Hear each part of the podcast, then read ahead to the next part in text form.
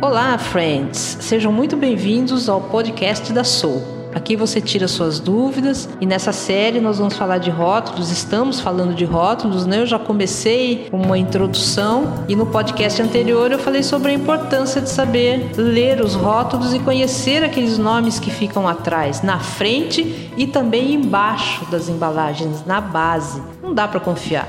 Aliás, eu acredito mais nas pequenas produções do que nas grandes indústrias que nos induzem ao erro o tempo todo e ainda se fazem né, de santinhos. E o que é pior, nos fazem acreditar que eles realmente se importam com a gente, né? Na verdade, eles se importam com dinheiro. Tem algumas empresas aí que estão fazendo um trabalho sério, sim, e a gente vai aprender a identificar. Então, o, eu vou falar dos ingredientes. Tem muito ingrediente. Aliás, eu vou pedir para o pessoal da produção fazer uma tabelinha de resumo para vocês, porque é muito termo técnico, mas eu vou falar dos principais. BHA e BHT. Quem pesquisou sobre isso sempre vê esses dois aí em algum momento. Aquele é, é o momento que eu vou ler devagar para você saber o que é. BHA, eu não vou nem falar o nome científico dele porque é muito grande. 2.2,3 tec butil 4 hidroxianizol. BHT 2.6 de tec butil pecresso. É um horror o nome desse cara. Mas enfim, BHA e BHT estão presentes em batom, sombra para os olhos, maquiagem geral, cosméticos para cabelos, protetores solares, desodorantes, antitranspirantes, perfume, creme, medicamento e, pasmem, motores a óleo, produtos feitos de borracha, plásticos e também alimentos como manteiga, tocinho, o seu querido bacon carnes, doces, cervejas, farofas prontas, batatas desidratadas e fast food. Mas o que, que causa esse BHA e esse BHT? Assim como nós chamamos, porque ninguém merece esse nome, né? Ele atua como um conservantes e antioxidantes.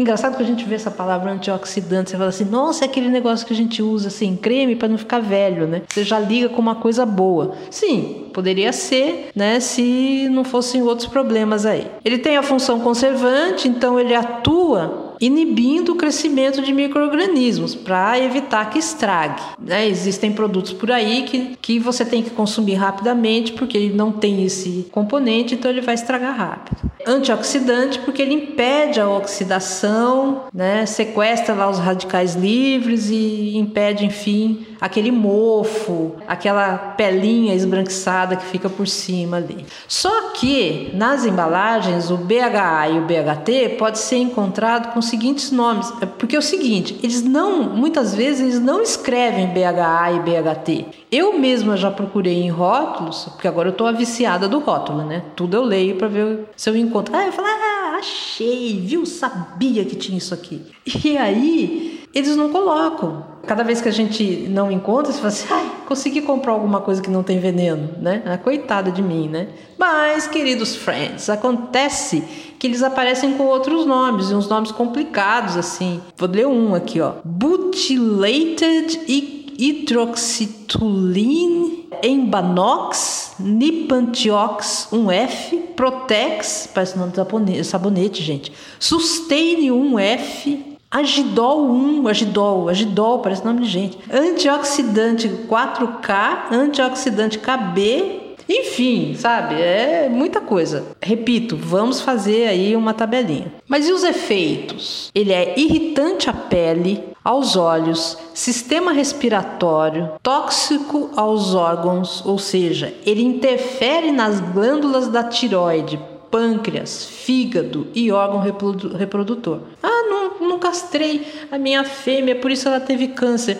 Aham, uhum, tá bom. Glândula é uma turminha que se junta para equilibrar a parada toda lá dentro de você. E aí chega o BHT e o BHA e bagunça esse equilíbrio. Esse equilíbrio na ciência é chamado de eixo. O BHA, ele foi considerado um provável cancerígeno e interfere no eixo das glândulas. Mas eu descobri um negócio que a parada é o seguinte: eles pegam e fazem um estudo do BHA. Aí eles falam assim: Ah, mas a probabilidade dele causar câncer é muito pequena. Só que se junta BHA com mais não sei o que, com mais não sei o que, mais não sei o que lá, aí forma um venenaço dentro do seu ser. Do seu ser, porque eu digo que muitos alimentos que você come que nós comemos tem isso aí. Então, um dos resultados dos estudos conclui que o BHA combinado com outros componentes eles possivelmente vão induzir sim ao câncer, eles modificam o DNA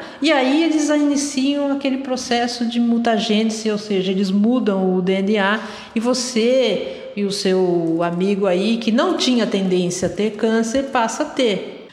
Glutamato monossódico. Você sabe o que é isso? Glutamato monossódico? Não vou falar o nome, né? Mas todo mundo já sabe. Aquele molinho lá, aqueles temperos que você põe na comida para quê? Para realçar o sabor. Aquilo é altamente viciante. Ele está presente nos doces, nas pizzas industrializadas e nos alimentos congelados. Quando a sua mãe, sua vozinha lá faz alguma comida, ela bota um pouquinho de sal. Até mesmo quando o, a receita é doce e ela põe um pouquinho de sal. Você fala assim: nossa, tá pondo um pouco de sal aí no bolo, por quê? Para realçar o sabor. É um salzinho, né? Agora não é o glutamato monossódico ele também pode aparecer com outros nomes. Então você vai lá, procura glutamato monossódico e fala: "Ah, achei um produto que não tem". Mentira, porque ele pode aparecer como proteína hidrolisada, proteína texturizada de soja, você acha que é um negócio mais legal do mundo, extrato de levedura e ácido glutâmico. Tudo isso significa glutamato monossódico. Então não se engane novamente, não se enganem. Está lá, apesar dos nomes. E o que, que ele faz? Ele superexcita as células do cérebro a ponto de danificar, causa lesão cerebral, obesidade. Aliás, existem alguns estudos, enxaqueca, viu? O pessoal da enxaqueca aí, ó. Come salgadinho, come pizza de caixinha, se entope de doce e depois não sabe por que, que tem enxaqueca, né? Fadiga, desorientação, depressão, taquicardia dor no peito, náusea, enjoo, fraqueza. E eu li um, um artigo que até liga também à síndrome do pânico e ao Alzheimer. Piora, né? Porque você já está com um problema psicológico, você fala, ah, mas síndrome do pânico é problema psicológico. Tudo bem, mas aí você se entope de glutamato monossódico, que você está depressivo, aí vai lá, come um pacote de coxinha e ele já causa aí fadiga, causa depressão, fica pior. Por isso a gente diz que a alimentação é o melhor remédio. Aliás, a alimentação pode ser o seu remédio, pode ser o seu veneno também, né? Nitrito e nitrato de sódio. Eles são usados nos embutidos. Embutido é salsicha, salame, né? Para evitar o que? A bactéria botulinum, que é aquela que causa o botulismo. Super importante, ok. O problema aqui é que as bactérias do intestino transformam o nitrato em nitrito. E nessa reação acontece uma parada lá chamada nitrosamina, que é cancerígena e que também pode causar anomalia fetal. Então você entendeu o que acontece? Na verdade, em poucos casos você vai poder dizer assim: ah, isso aqui causa câncer, exclusivamente ele. Mas é a mistura disso com aquilo, mais aquilo, mais aquilo outro é que vai causar. E uma informação importante: você aí, ó, que come ou dá peito de peru e presunto pro seu amigo porque acha que é saudável, viu? É um grande potencial de câncer de mama. Alô, pessoas. Mas olha, que fica pior, gente, fica pior propileno glicol. É difícil de falar esse negócio. Mas esse negócio está no panetone, nos bolos, aquelas coisinhas molhadinhas, gostosas. Então, essa é a função deles. Trazer um pouco de umidade, né, para o alimento. Fica muito seco, você não vai querer, o pet também não. A única coisa que podemos dizer, e não existe um estudo sobre quantidades ideais. Então, assim, só se sabe que ele é comprovado que ele causa anemia nos gatos. Nos cães não se pode falar nada, mas não é porque ele não cause nada, é porque não tem estudo de quantidade. Então já viu, né? A galera pode aí nadar nessa parada que por enquanto ninguém consegue provar nada. E olha, eu poderia ficar aqui mais duas horas falando metabisulfato de sódio causa reação alérgica, irritação da pele, asma. Cachorrinho aí que tem asma, ah, eu não sei porque nasceu com asma. Uhum. Gastrite, corrosão dos dentes e super contraindicado para crianças, viu? Metabisulfato de sódio. Corantes artificiais, não precisa nem falar, né? Que causa alergia, asma, déficit de atenção. Essa eu não sabia. Eu li dois trabalhos científicos dizendo que os corantes artificiais causam déficit de atenção. O seu cão fica sem foco hiperativo e agressivo. Então, se você está dando um biscoito com corantes artificiais, o coitado do seu especialista em comportamento que vai aí treinar o seu cãozinho sofre, né? Porque você está dando para ele um biscoitinho vermelho lá, que você achou bonito, porque o cão mesmo, na verdade, nem se importa qual é a cor, qual é o formato, e ainda está mexendo no foco dele, como é que ele vai treinar? hiperativo, danos no DNA, afinal de contas, para que cor, gente? Sorbato de potássio. Esse sorbato é um conservante e ele é usado, ele é um conservante antimicrobiano, ele é considerado de baixo risco, ele foi comprovado por um estudo científico que ele alterou o DNA da bexiga de alguns ratos, mas até então não se prova nada. Então, o que a gente diz é o seguinte: você leu o rótulo, você não achou nenhum desses outros ingredientes. Ele tá tudo ok nele, mas ele tem sorbato de potássio, um pouco. Tudo bem. Agora, a mistura dele com outros, não existe nenhum estudo, pelo menos eu não encontrei nenhum, que dissesse alguma coisa, né? Ele é o menos ruim. Mas tem mais, ó. Cuidado com palavras como acidificante. Que acidificante é esse? Porque existem muitos acidificantes e eles não dizem pra gente. Corante, que corante é?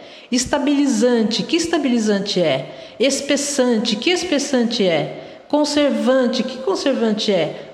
Umectante, que umectante é esse? Então, você como consumidor, você tem o direito de saber qual é a classe, qual é a categoria, porque, por exemplo, conservante, existem conservantes naturais que não vão fazer mal nenhum para você. Deve haver um estudo comprovando também então você precisa saber o nome para você poder fazer uma pesquisa e até mesmo perguntar para o profissional de confiança. Se não souber, procura você mesmo, que hoje a gente acha um monte de trabalhos por aí. Ó, nós não sabemos qual tipo de corante foi usado.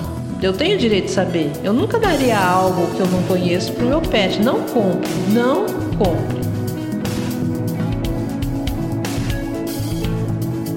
Eu poderia parar por aqui mas eu volto no outro episódio para falar das toxinas fúngicas. Meu Deus!